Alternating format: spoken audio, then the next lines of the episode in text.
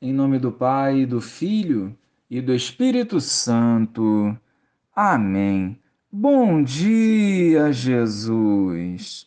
Restaura os nossos corações em faixas feridas e fortaleça os nossos passos, para que, amadurecendo a cada dia a nossa fé, possamos triunfar sobre toda a investida do maligno. Amém. Naquele tempo, Jesus falou às multidões e aos seus discípulos e lhes disse: Os mestres da lei e os fariseus têm autoridade para interpretar a lei de Moisés. Por isso deveis fazer e observar tudo o que eles dizem, mas não imiteis suas ações, pois eles falam e não praticam.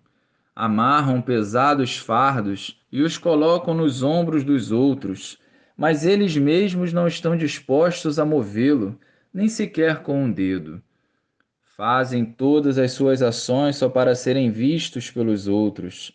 Eles usam faixas largas, com trechos da Escritura, na testa e nos braços, e põem na roupa longas franjas. Gostam de lugar de honra nos banquetes e dos primeiros lugares nas sinagogas. Gostam de ser cumprimentados nas praças públicas e de serem chamados de mestre.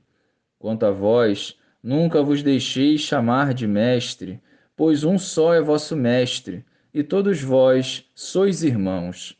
Na terra não chameis a ninguém de pai, pois um só é vosso pai, aquele que está nos céus. Não deixeis que vos chamem de guias, pois um só é o vosso guia, Cristo.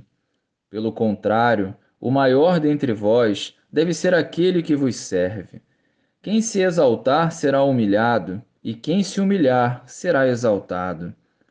Louvado seja o nosso Senhor Jesus Cristo, para sempre seja louvado.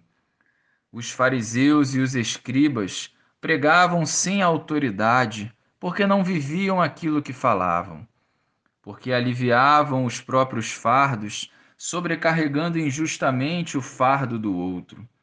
Esse é o exemplo que Jesus deseja que nós não sigamos. O ensino de Jesus tem como referência o Pai e a vivência da Sua vontade, o que nos implica a servir de forma gratuita e generosa, unicamente por amor. É assim que pregaremos o Evangelho com autoridade, santificando a alma e se disponibilizando ao serviço. Que a nossa entrega ao Senhor não seja baseada na fama e nem dependa do reconhecimento humano. Que o nosso agir seja pautado na palavra e nos ensinamentos de Jesus, abrindo mão de toda vaidade que visa desviar o nosso olhar do Pai. Saiamos dessa superficialidade que nos agrada e convertamos o coração enquanto ainda há tempo. Quem quer o céu se liberta das coisas fúteis e progride em virtudes. Quem quer o céu não se curva ao mundo, mas vive a vontade de Deus, principalmente no oculto, quando ninguém nos vê. Glória ao Pai, ao Filho e ao Espírito Santo, como era no princípio, agora e sempre. Amém.